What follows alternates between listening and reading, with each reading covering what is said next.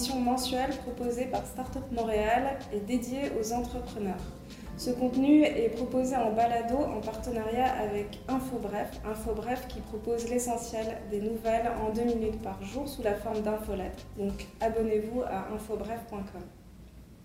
Ce mois-ci, on propose l'édition en partenariat avec la piscine et euh, je suis avec Camille qui est directrice de programme. Vous avez proposé de consacrer cette édition euh, aux euh, startups qui se sont lancées dans, les industries culturelles et créatives pour répondre à des enjeux sociétaux. Pourquoi cette, cette thématique? L'entrepreneuriat dans les industries culturelles et créatives, il est souvent perçu de façon un peu erronée. c'est vrai que ce sont des industries qui ont des fonctionnements très spécifiques et différents d'autres industries.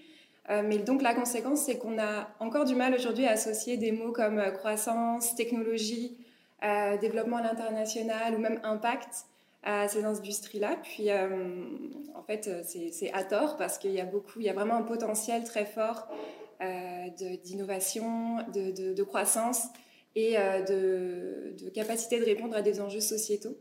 dans tous les, tous les secteurs de ces industries, on, on parle de design, d'expérience interactive, euh, des industries des jeux vidéo. Euh, et on l'a vu surtout pendant la pandémie, en fait, ce sont des, euh, industries qui ont vraiment su montrer qu'elles pouvaient répondre à, des enjeux à la fois sociaux, environnementaux et autres. donc on a aujourd'hui deux, exemples on va pouvoir rentrer plus dans le concret. mais je voulais juste finir par dire qu'à la piscine, ça fait vraiment partie de notre ADN d'aider les entrepreneurs à révéler leur potentiel et l'impact qu'ils peuvent avoir dans nos sociétés. Euh, et à trouver les bons modèles d'affaires associés à ça. Donc on le fait à travers des programmes d'accompagnement, euh, comme euh, Jules Aubeuf qu'on a accompagné dans le cabinet créatif. et on le fait aussi à travers des actions plus concrètes, donc des partenariats et des expérimentations, comme on le fait avec Oasis Immersion. On aura le temps de, revenir plus en détail un peu après. Donc, je voulais peut-être vous lancer la balle avec la première question. Chloé, puis peut-être Denis, tu pourras continuer, rebondir. Quel rôle pour vous ont les industries créatives et culturelles euh, pour répondre à des enjeux euh, sociétaux aujourd'hui? Dans notre cas, on a une mission euh, sociale qui est assez centrale à nos activités, mais je pense que la majorité de l'industrie du jeu vidéo est surtout centrée sur le divertissement. C'est d'abord et avant tout ça leur objectif, ce qui en soi est très noble également, parce qu'on l'a vu pendant la pandémie que pour la santé mentale, décrocher, penser à autre chose, c'est extrêmement important. mais à ça, on rajoute donc une composante un peu, disons, sociale, qui est arrivé un peu de façon accidentelle parce que euh, on voulait d'abord et avant tout faire des jeux pour des personnes qui nous ressemblaient, donc des femmes, des, personnes issues de communautés marginalisées. Et ça donne que c'est un public qui est très sous-desservi donc, dans l'industrie du jeu vidéo. Euh, et donc, avec notre mission, donc, il y a un peu un, changement de mentalité qui est nécessaire. Puis avec ce changement de mentalité-là, ben, on se rend compte que ça, ça implique bien plus que du, du divertissement. Donc, je pense que dans le cas de l'industrie du jeu vidéo, encore une fois, euh, le potentiel euh, de sensibiliser, créer de l'empathie est très fort parce que donc, euh, lorsqu'on joue à des jeux vidéo, on est très détendu. C'est souvent un moment où on est très ouvert d'esprit. Donc, de, marcher dans les souliers d'un personnage qui est différent de soi, par exemple, ça peut être une façon de sensibiliser à certains enjeux. Donc, voilà, le, potentiel est, assez important à ce niveau-là. Oui, ben, de notre côté, lorsqu'on a débuté Oasis, la, mission qu'on voulait se donner, c'était euh, d'utiliser l'immersion dans un contexte peut-être un petit peu plus actuel. Souvent, on est exposé à des, œuvres d'art numérique qui sont plus, disons, intemporelles, qui sont plus... Euh, euh, qui sont issues d'une démarche artistique, mais on voulait rapprocher un peu le médium de l'immersion dans le jeu ici et maintenant. Donc, notre programmation est, développée autour de tendances, de gens, de lieux qu'on juge inspirants. Et euh, d'ailleurs, on a lancé euh, le, projet en plein milieu de la pandémie et parmi dans la programmation du, premier show qu'on a lancé, ben, on abordait justement la pandémie, les impacts, les enjeux sociétaux aussi qu'on a vécu à, ce moment-là, Black Lives Matter, etc. Donc, on ne veut pas hésiter si c'est dans l'air du temps, puis si c'est représentatif de ce qu'on qu'on pense qui est, prioritaire d'aborder, mais on ne veut, pas hésiter à le faire parce qu'on trouve que c'est une façon nouvelle d'utiliser ce, ce médium-là. Et d'ailleurs, quand, la, piscine nous a abordés pour euh, euh, collaborer ensemble à, un projet euh, qui, était aligné avec des besoins de l'ère du temps, c'est-à-dire les enjeux de pandémie, puis comment comment l'art numérique pouvait contribuer, ben, ça, a été, ça a été un automatisme d'embarquer parce que c'était comme un prolongement naturel de, ce qu'on voulait faire avec ce, projet-là. Pour nous, Oasis, c'est un, lieu où on veut que les gens viennent pour se ressourcer, pour s'inspirer. Et donc, c'était un, un bon fit. Est-ce que peut-être tu peux dire, euh, tu peux nous sentir un peu plus sur ce projet là de la vitamine immersive justement Absolument. que vous voulez faire avec ça? Ben, euh, la, vitamine immersive, c'est vraiment euh, une exploration de, de l'impact cognitif et émotif que le médium de, de l'immersion peut avoir. c'est encore un médium assez jeune. on commence à, à, s'établir, on commence à mieux le comprendre. Mais dans ce cas-ci, c'était de, le mettre au service d'enjeux reliés au retour au travail euh, post-pandémique et, de voir comment euh, l'art numérique pouvait favoriser un retour au travail plus harmonieux, pouvait contribuer à, disons, dynamiser l'état d'esprit des gens. Il y, euh, en a encore d'ailleurs, mais à, ce moment-là, on était, lorsqu'on a commencé à développer le projet, on était en, en mars-avril 2021 et donc euh, il y avait un certain niveau de stress, d'anxiété à se retrouver ensemble à ce moment-là. Puis, puis, même encore aujourd'hui, euh, c'est encore d'actualité. Et donc, c'est de voir comment, euh, en exposant les, travailleurs, disons, à une expérience immersive sur une base régulière, bien, on pouvait les influencer positivement à travers d'autres actions qu'ils peuvent poser dans leur quotidien, mais que ça, ça soit un élément de leur parcours qui soit favorable, qui soit inspirant, puis qui les, qui les habite, puis qui favorise cette transition-là, une meilleure transition. Donc, euh, euh, pour nous, il y, avait un alignement qui était euh, très synchronisé avec notre, notre, mission. Puis il y avait aussi un, un alignement qui est intéressant, c'est-à-dire de mieux comprendre notre médium pour mieux s'en servir, pour mieux créer, puis pour mieux influencer positivement nos auditoires. Ok, ben effectivement, donc tous les deux, la pandémie a eu un un impact important sur votre, euh, sur votre entreprise, sur la création finalement de votre entreprise et, sur les thématiques et sur le choix de répondre à des, enjeux sociétaux. Je trouvais intéressant de vous savoir si vous trouvez aussi que ça a eu un impact sur votre modèle d'affaires.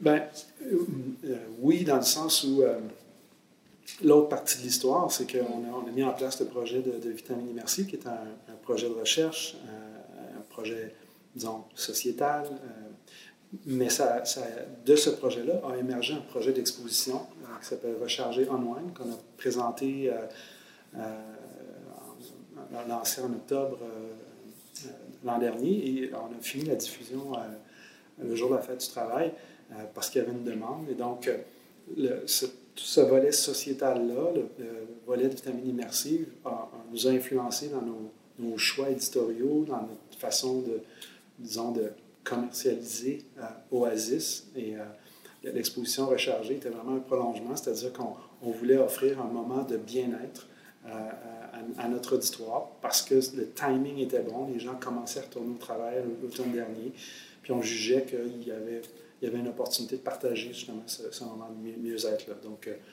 a on, essaie, je pense que la plupart des entreprises aujourd'hui essaient d'être agiles, à l'écoute, euh, euh, voir des opportunités, voir comment les choses évoluent, euh, puis, puis se, se trouver un, filon à travers ça. Puis ben, pour nous, ça a été un, exemple qui, a, influencé l'orientation qu'on voulait prendre en termes d'approche de, programmation. Mm-hmm. Dans mon cas, je dirais que c'est difficile en ce moment de mesurer vraiment l'impact que la pandémie a eu sur notre modèle d'affaires. Je pense que l'industrie du jeu vidéo en entier va avoir été influencée euh, de façon euh, très importante par la pandémie. On va avoir un peu plus de recul dans quelques années pour voir vraiment ça a été quoi ces impacts-là. Puis je pense qu'il y a plusieurs choses qui rentrent en contexte aussi au niveau le climat politique et social qui entoure la pandémie un peu plus largement. Euh, l'industrie du jeu vidéo est une industrie qui a énormément profité de la pandémie. C'est une des des rares qui a eu un impact très positif, étant donné que tout le monde était à la maison, les gens avaient beaucoup plus de temps et d'argent à investir dans les, euh, dans les divertissements qui étaient à la maison. Tout le monde s'est mis à jouer, même ceux qui jouaient pas. Exactement. Dans notre cas, à nous, c'est fantastique parce que c'est justement une, une, nouvelle, euh, disons, un, segment de population qui n'était pas nécessairement très intéressé par les jeux vidéo, euh, statistiquement, qui commence de plus en plus à s'y intéresser. C'était une tendance qui était déjà vrai, mais qui a encore plus euh, été, euh, disons, euh, c'est ça, qui a encore plus été poussé par la pandémie. mais c'est ça, dans quelques années, on va pouvoir un peu plus répondre à cette question-là parce qu'en ce moment, j'ai l'impression que il, il, y a des, changements au niveau de, la démographie qui est continuel, puis on n'a pas encore, je pense, toutes les datas pour vraiment le comprendre, mais c'est une époque très intéressante pour faire des jeux vidéo, ça c'est certain. Est-ce que euh, c'est ce qui est important aussi quand, on développe comme ça des nouveaux projets ou des nouveaux modèles d'affaires, c'est de tester, d'expérimenter. Euh, puis ça, c'est euh, vraiment un axe très important dans le projet Vitamine Immersive. Donc, j'aimerais bien rentrer un peu en détail là-dessus. Quel rôle joue cette phase d'expérimentation pour valider finalement vos, projets? Puis tu l'as aussi dit, Chloé, avec les changements de population qui ont commencé à jouer aux jeux vidéo. Comment vous mesurez ça? Puis comment ça valide ou invalide l'évolution de vos projets? Je peux peut-être commencer. Euh, dans notre cas, c'est ça, notre premier jeu n'est pas encore commercialisé. Euh, toutefois, on est présent dans des euh, conventions de plus en plus. On était à la Gamescom en Allemagne le mois passé. par le passé, on a fait surtout des études avec un échantillonnage de population beaucoup plus restreint, mais avec des, entre autres des agences de marketing. On devrait essayer d'avoir des études de marché pour s'assurer qu'on faisait un jeu qui comblait vraiment un besoin dans marché. Et d'être sur place dans des conventions, ça l'a vraiment confirmé qu'on avait bien euh, euh, déterminé nos segments de population, nos personnages, etc. Donc, euh, on commence à le faire de plus en plus, puis on se rend compte que c'est fascinant de voir qu'il il y a vraiment, vraiment un segment de population qui est extrêmement sous-desservi. il y a de plus en plus de femmes, notamment, qui s'intéressent aux jeux vidéo. L'industrie du jeu vidéo reste très majoritairement masculine, surtout dans les, dans les, dans les professions qui ont lien avec la création. Donc, souvent, les, les types de fun qui sont mis de l'avant sont euh, pas très diversifié, disons. Donc, euh, il y a un peu un débalancement entre le public et, l'industrie. Donc, dans notre cas, c'est ce qu'on essaie de combler. Puis, euh, en effet, l'expérimentation est très importante. On, a hâte d'avoir des, opportunités de plus d'aller sur le terrain puis de tester vraiment le potentiel de notre jeu dans le futur. Ben, pour, pour, nous, ça a été. bon, il y a, l'angle de l'expérimentation pour la mise en place du projet, mais je focuserais peut-être plus sur l'angle de euh, l'expérimentation dans le contexte de cette expo-là, chargée du projet Vitamine Merci, qui s'est fait un peu simultanément, dans le sens où on développait le projet de recherche, euh, on, a intégré euh, des technologies intéressantes, entre autres une, une start-up qui s'appelle React. On a documenté des données biométriques sur, sur, l'expérimentation. on a eu un volet déclaratif. Puis en même temps, ben, on était aussi dans, dans une processus de création, de mise en place, euh, un volet complémentaire au niveau de la création. Tous les, l'exposition était composée de 10 expériences d'environ soit 7, 7, minutes, 7 à 8 minutes, et euh, des artistes des arts génératifs euh, d'un peu partout dans le monde, du, du, Québec bien sûr, du Canada, mais aussi d'ailleurs dans le monde. c'est tous des, des, contenus qui ont été créés donc via des algorithmes, via des techniques très intéressante de création. Puis il y avait ce lien-là organique avec l'exercice de la vitamine immersive, avec l'idée de créer des expériences de mieux-être contemplative. Et donc, ça a été très intéressant pour nous de, de, travailler tout ça de façon simultanée, le projet de recherche, la création, l'expérimentation. Et euh, il y a eu beaucoup de, de, learnings, comme on dit, en, cours de processus de, notre équipe de création qui, nous, qui nous habite et qui, euh, d'ailleurs, nous guide pour cette phase 2 qu'on est en train de préparer et qui sera lancée euh, probablement vers la fin de l'année, où on va aller un petit peu plus loin, surtout au niveau de, l'impact psychologique, aller un peu plus en profondeur sur justement qu'est-ce qui reste après une expérience immersive et puis comment on, peut monitorer ça sur une longue période, quel genre d'impact on, veut qu'on lègue aux, visiteurs. Justement, en quoi est-ce que le fait d'utiliser l'art et euh, une expérience euh, immersive, ça permet euh, de toucher plus efficacement ben, le mieux-être et la santé mentale des, gens qui vont, qui vont participer à cette expérience?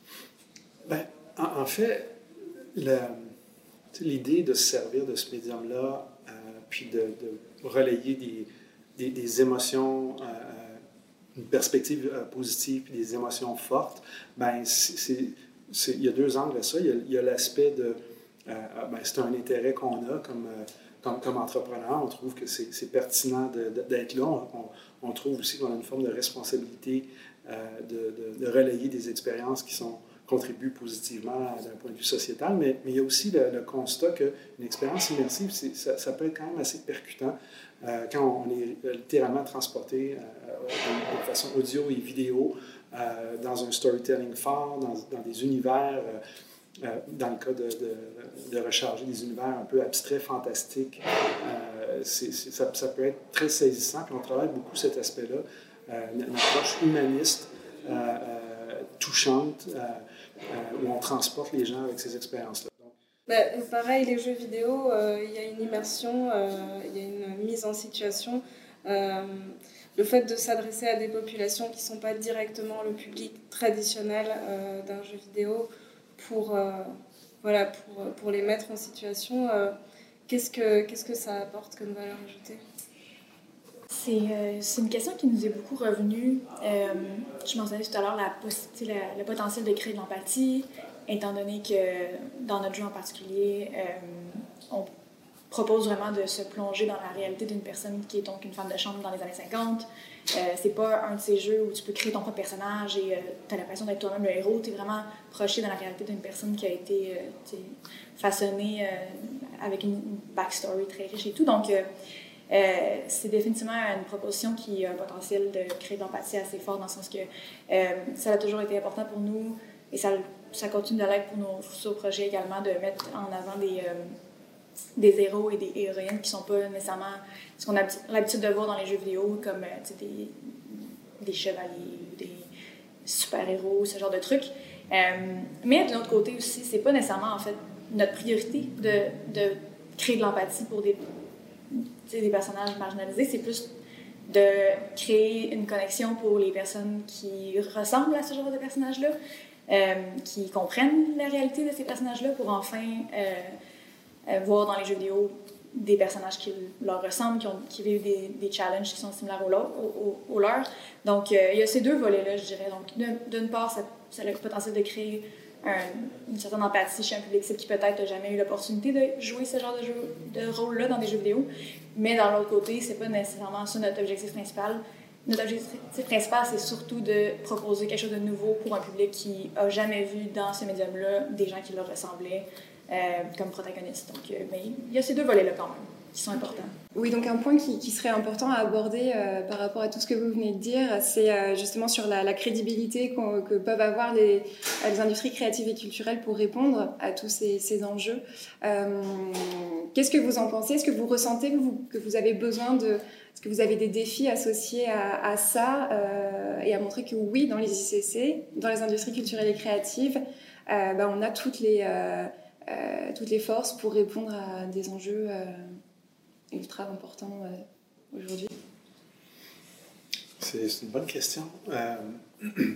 Comme, comme, je disais tantôt, pour nous, c'est un choix corporatif de dire, ben, on en fait une priorité, on, on, veut pouvoir aborder des enjeux, on, veut, on est conscient de notre responsabilité, même si on est un site de divertissement, on est conscient qu'on a quand même une certaine responsabilité à relayer un message, un esprit qui, euh, qui contribuent positivement au, au tout. Euh, mais euh, je pense qu'on a, tout à fait toutes les ressources nécessaires pour aborder ça. Puis à un moment donné, ça devient comme un, presque, tu sais pas, utiliser un langage marketing, ça devient un choix, de positionnement. je veux dire, nous, on en fait une priorité, puis il y a, d'autres sites dans, notre, dans, créneau qui vont prendre d'autres approches, qui peut-être un peu plus axées sur le divertissement. Ben, on essaie de nous, comme positionnement, on essaie de trouver une zone intermédiaire entre, oui, on, est, on a une responsabilité de livrer une forme de divertissement, mais on va essayer de le faire en, relayant euh, des idées, en relayant des émotions, en relayant euh, euh, de l'information qui, risque d'être utile et constructive. Dans notre c'est un peu différent, même s'il y a beaucoup de, de, similitudes, étant donné que notre objectif principal est de changer notre industrie. Donc, ça n'implique pas nécessairement d'autres industries, donc on n'a pas de compétition à ce niveau-là. Mais ça reste que je pense que, comme j'expliquais tout à l'heure, il y a un changement de mentalité qui va au-delà des jeux vidéo. Euh, même juste dans l'industrie du jeu vidéo, de notre côté, les enjeux euh, sont certainement parce que je parlais tout à l'heure d'un changement de mentalité. Il y a quand même quelque chose dans cette industrie-là qui, euh, traditionnellement, n'aime pas beaucoup le changement. Mm. donc, c'est sûr qu'on rencontre la réticence à ce niveau-là des autres développeurs, même des joueurs et joueuses qui sont, qui sont dans l'industrie, qui sont milieu, dans le milieu du jeu vidéo depuis longtemps. Euh, mais nous autres aussi, c'est une façon de nous démarquer qui nous aide énormément. C'est pas quelque chose qui est très répandu, même s'il y a du travail euh, qui a été fait en amont par des développeurs et développeuses dans, les 20 dernières années qui, est très, très important. On veut contribuer à, ce changement-là dans l'industrie qui est, déjà commencé. Mais donc, nous aussi, ça nous permet définitivement de, euh, nous distinguer dans la masse parce qu'il y a énormément de jeux qui sortent à tous les jours. Euh, les stratégies de niche sont toujours préférables dans ce contexte-là parce qu'il faut pouvoir euh, ressortir du lot. Et d'ailleurs, quand on parle aussi de, quand, on, se positionne comme euh, voulant répondre à des, à des enjeux sociétaux, le, pouvoir le justifier et le prouver à travers bah, des mesures d'impact, c'est ça peut être un élément aussi important pour bah, crédibiliser ou concrétiser ce qu'on dit. Est-ce que c'est des choses que vous faites, ce que vous avez mis en place des mesures de l'impact que vous euh, avez à travers vos, euh, vos, produits, vos projets? Pas encore dans notre cas, mais c'est quelque chose qu'on a déjà, euh, la, le workflow, la pipeline pour le mesurer est, est déjà entamé. dans notre cas, ça va être aussi simple que le nombre, dans, dans les joueurs, joueuses qui s'intéressent à nos produits, de calculer le pourcentage, notamment de personnes féminines ou de personnes non-binaires ou qui ne s'identifient pas comme un, homme. Donc, déjà ça, ça va être pour nous une grande fierté si on réussit à euh, se positionner comme ça, un jeu qui réussit à être populaire chez euh, ce public-là qui, qui, est sous-desservi. Euh, puis après ça, ben, on veut que ça continue dans les jeux qui vont suivre. Donc, ça va être super important pour nous d'être à l'écoute aussi de, ce public-là, de voir ce qu'ils ont aimé, ce qu'ils ont, ou elles ont moins aimé, et de rester flexible pour vraiment répondre vraiment à un besoin du marché concrètement. Je dirais que de notre côté, honnêtement, le, projet Vitamine Immersive a été probablement notre point de mesure en termes d'impact. On a vu là une opportunité justement de mieux comprendre l'impact qu'on a euh, avec la, phase, disons, d'exploration qu'on a eue. Là, maintenant, on, peut aller plus loin. Euh, on travaille maintenant, entre autres, avec Relief, euh, qui, travaille plus au niveau de l'impact psychologique. Euh, puis tout ça, euh, euh, parenthèse, mais grâce à l'appui, entre autres, de Beneva qui, qui supporte les, causes de, stress et d'anxiété. Donc, toute cette démarche-là nous, permet d'aller chercher une information qui est quand même assez précise. Bon, au-delà de ça, ben, il y a l'achalandage sur les lieux. Euh, ce, ce qui est, on reste un, un espace euh, grand public. Dans, dans la première année, euh, même en période de pandémie, on, a attiré 150 000 personnes euh, à Oasis. Donc, on voit qu'il y, y, a un intérêt pour ces sujets-là. Le succès de recharger comme, comme expérience de mieux-être. Donc, on, on, puis le, feedback qu'on reçoit aussi des gens nous permet de, documenter puis de, mesurer une forme d'impact. C'est pas, pas hyper précis, c'est pas hyper scientifique, mais les sondages qu'on a, puis joint à ça le, travail qu'on fait avec euh, Vitamine Immersive, puis on va essayer de voir comment on peut aller un petit peu plus loin avec le temps. Mais déjà, ça, ça nous donne un portrait que on sent qu'on est à la bonne place, on sent que euh, euh, les, contenus touchent, touchent leur cible. Puis là, ben, l'initiative qu'on s'apprête à faire en termes de phase 2 va nous permettre d'aller plus loin pour vraiment mieux comprendre l'impact au niveau de l'individu. Et euh, est-ce que des structures publiques ou parapubliques euh, auraient un rôle à jouer peut-être pour vous aider à, mesurer la manière dont euh, vos projets dans, l'industrie créative et culturelle répondent à des enjeux de société? Ben, ben nous, nous le, projet Vitamine Immersive, la collaboration a, débuté grâce à la piscine qui, qui est avec nous depuis le début. Puis, je ne suis pas sûr si on on aurait eu l'occasion d'aller aussi loin euh, si ce n'était pas du, support de la piscine. Euh, et donc, euh, pour nous, ça a été vraiment mm. important. Puis c'est ce qui continue à nous accompagner pour, pour la suite. Puis ce qui est intéressant, c'est que de ça commence à émerger aussi des, opportunités périphériques de, de, collaboration. mais, mais, nous aide à mieux comprendre les impacts qu'on a, nous, nous aide aussi à mieux cibler la façon qu'on travaille en fonction d'impacts sociétaux. Donc, on est très reconnaissant de ça. Nous autres aussi, également, euh, on ne serait pas où on est sans le support de, de différents euh, entités et organismes. Euh, dans notre cas, en jeu vidéo, encore une fois, il y a un service qui est souvent par rapport à la rétention des travailleurs et travailleurs de l'industrie du jeu vidéo qui sont issus de la diversité ou qui sont des femmes ou personnes non binaires, parce que ce sont des industries qui sont très difficiles, il y a beaucoup d'une culture d'overtime très présente. Euh, donc, il y a beaucoup, beaucoup euh, de personnes euh, qui ne sont pas des hommes qui quittent l'industrie après quelques années. Ce qui fait que des personnes très expérimentées, dans des postes très expérimentés, seniors, c'est très majoritairement des hommes. donc, dans un autre contexte, pour nous, ça aurait été très difficile de se lancer euh, parce qu'on est très, est très jeune, on n'a pas énormément d'expérience, on a pu s'entourer de gens euh, qui, ont énormément d'expérience qui nous aident, mais euh, il y a beaucoup de gens qui ont cru en nous dès le début, qui nous ont permis de, partager notre perspective, d'assembler une équipe de, de personnes qui ont de quoi de vraiment rafraîchissant à mettre sur la table dans cette industrie-là. Encore une fois, le fait qu'on n'a pas énormément d'expérience, ça a été, c'est sûr, un challenge, mais ça ne nous a jamais freiné, ce qui n'est pas le cas partout dans le monde on discute avec des Américains euh, qui euh, ont énormément de difficultés à se partir. Euh, donc, on, on sait qu'on est énormément chanceux et privilégié du support qu'on reçoit, puis on veut vraiment utiliser ça pour apporter quelque chose de différent sur la table, puis on, veut, on veut redonner éventuellement quand on pourra. Mm-hmm. mais pour ce qui est du calcul de, l'impact, c'est sûr que c'est assez complexe parce que une fois que nos jeux vont être distribués en ligne, c'est international. Euh, notre premier jeu se passe à Montréal, donc c'est sûr qu'il y a une réalité euh, québécoise, canadienne, euh, qui va peut-être toucher les Québécois plus qu'ailleurs dans le monde, mais ça reste que notre clientèle va être internationale, donc c'est un peu plus difficile à ce moment-là de mesurer l'impact, mais, mais on a l'intention de, travailler pour vraiment bien comprendre notre public cible et comment on peut encore mieux les servir. Donc, donc est-ce qu'il y a eu des défis particuliers rencontrés? Encore une fois, c'est dur à mesurer au stade où on est. J'ai l'impression que j'aurai un, meilleur recul pour comprendre le tout dans quelques années, mais je pense que oui, c'est sûr que ça amène des challenges. Euh, autant ça nous permet de nous euh, de sortir du lot. Les gens se rappellent de nous plus facilement. Ça reste que je pense quand même que ça a un impact sur notre crédibilité. Il y a des gens peut-être qui nous prennent moins au sérieux. Euh, juste le fait que je revienne des événements comme GDC à San Francisco, Gamescom en Allemagne, puis je me fais dire à chaque fois que je suis la seule femme de tout l'événement qui a fait des pitches à ces investisseurs-là, dans les positions de, de dev, dans lequel le rôle que j'ai dans mon entreprise, c'est des hommes presque seulement. Donc, euh, encore une fois, c'est une chose qui me permet de me distinguer, mais j'ai l'impression que ça arrive quand même avec des challenges de crédibilité. Euh, je pense qu'on a tous des billets là, inconscients par rapport à euh, les femmes sur le marché du travail, entre autres. Donc, c'est sûr que je pense que c'est quelque chose qui amène sur l'autre défi. Euh, mais encore une fois, défis et opportunités, il faut, les balancer puis euh, apprendre de ça, puis euh, je laisse pas ça nous arrêter. De l'autre côté, les défis ont été surtout les, défis, disons, habituels de, mettre en place une entreprise de divertissement parce que c'est des entreprises qui peuvent représenter un certain niveau de risque. le genre de projet qu'on avait demandait un investissement initial quand même assez significatif.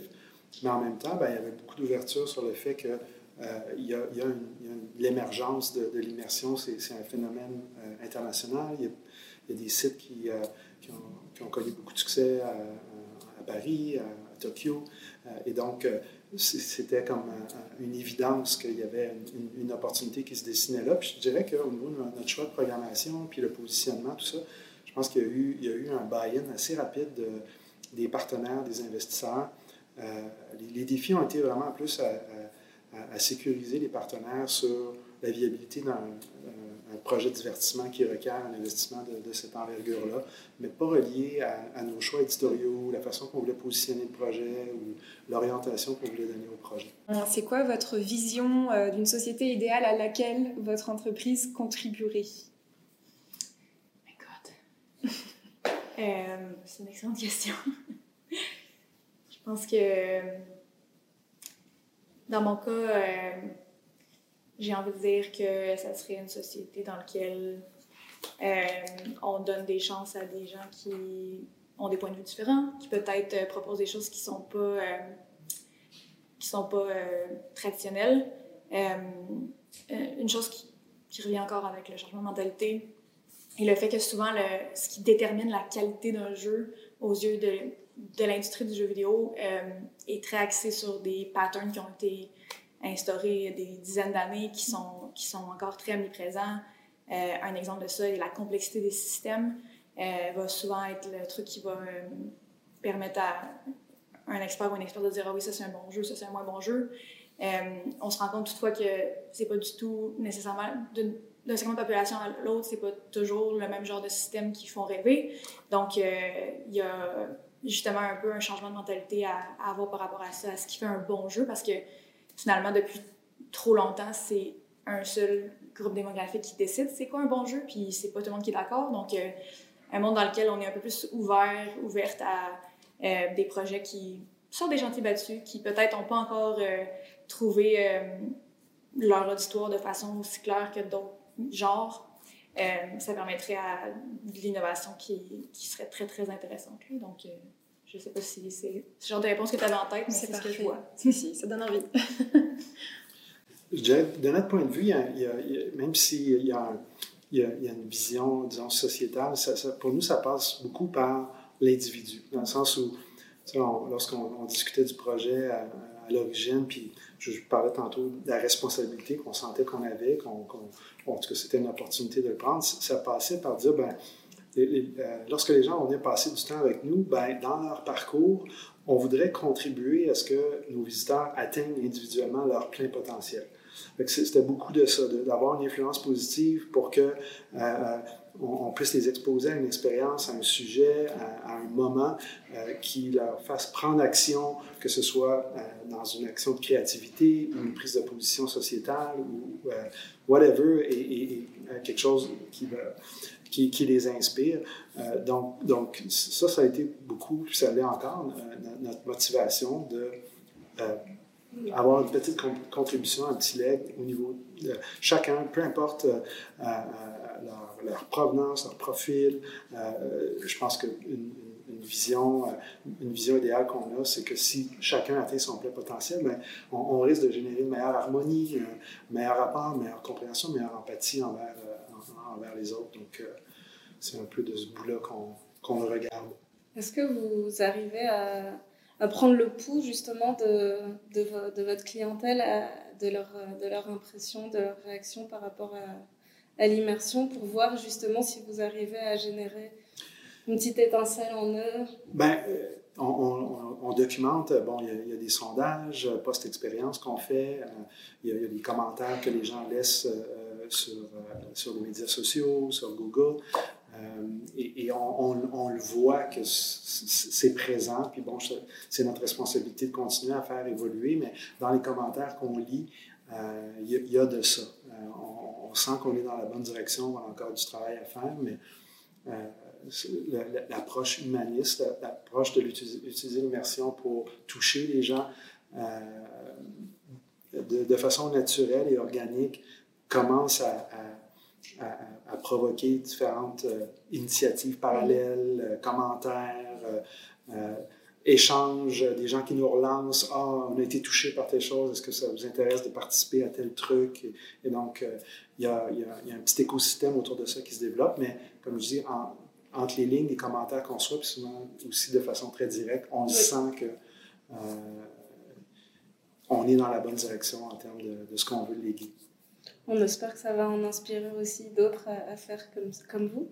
Euh, justement, euh, bah, Chloé, euh, est-ce que si tu devais donner des conseils à une, jeune entrepreneur qui veut se lancer dans les jeux vidéo, qu'est-ce que tu lui dirais? Je dirais de ne pas hésiter à approcher des personnes et poser des questions. Moi, c'est quelque chose qui m'a énormément aidé. c'est les mentors, les gens autour de moi qui souvent m'ont permis d'éviter des erreurs de débutants que j'aurais faites sans aucun doute autrement l'intelligence collective des gens autour de moi que j'ai pu construire euh, dans le contexte de l'Indies Asylum, qui est un hub dans lequel je fais partie également. C'est toutes des choses qui m'ont vraiment propulsé à l'avant et qui m'ont fait accélérer ma croissance personnelle aussi en tant qu'entrepreneur et celle de mon entreprise. Euh, donc, euh, je dirais de, de, vraiment pas hésiter à aller, aller écrire à, des courriels à des gens, d'aller sur LinkedIn poser des questions parce que les gens sont. C'est une industrie qui, en général, est très, très, très sympathique. Les gens veulent aider. Donc, c'est ça. Juste d'aller, d'aller approcher les gens puis de poser des questions, ça peut sauver un temps inouï. Puis euh, c'est personnellement euh, quelque chose qui m'a permis vraiment d'évoluer beaucoup. Donc, euh, mm-hmm. Et de ton côté, est-ce que tu aurais des, des, des, conseils à donner à des entrepreneurs dans, dans ce, dans ce domaine-là? Il y en aurait plusieurs, là, mais disons qu'un un qui, qui, qui, me vient, c'est de faire ces projets-là pour les bonnes raisons, puis de, de de s'assurer que ça soit en phase avec euh, quelque chose qui nous inspire, quelque chose qui nous, nous, allume jour après jour, parce que c'est quand même assez exigeant. Euh, et, et, bon, après ça, il y, a, des événements qu'on ne contrôle pas qui se passent, comme travailler sur lancer un projet en pleine, en pleine pandémie. Et, et, donc, si à la base, on, on, fait des projets comme ça pour les bonnes raisons, qu'on focus sur des choses qui nous inspirent euh, profondément, ben, on réussit à passer à travers euh, ces, épreuves-là. Et, même que ça devient un facteur de motivation additionnelle. Quand la pandémie est arrivée, pour nous, toute la, toute la mission de, pouvoir partager une perspective optimiste, utiliser le, médium de l'immersion pour inspirer les gens, c'est devenu plus évident que jamais qu'il fallait faire ça. Donc, ça nous a donné comme un, un espèce d'élan à un moment où, qui était un peu rock'n'roll.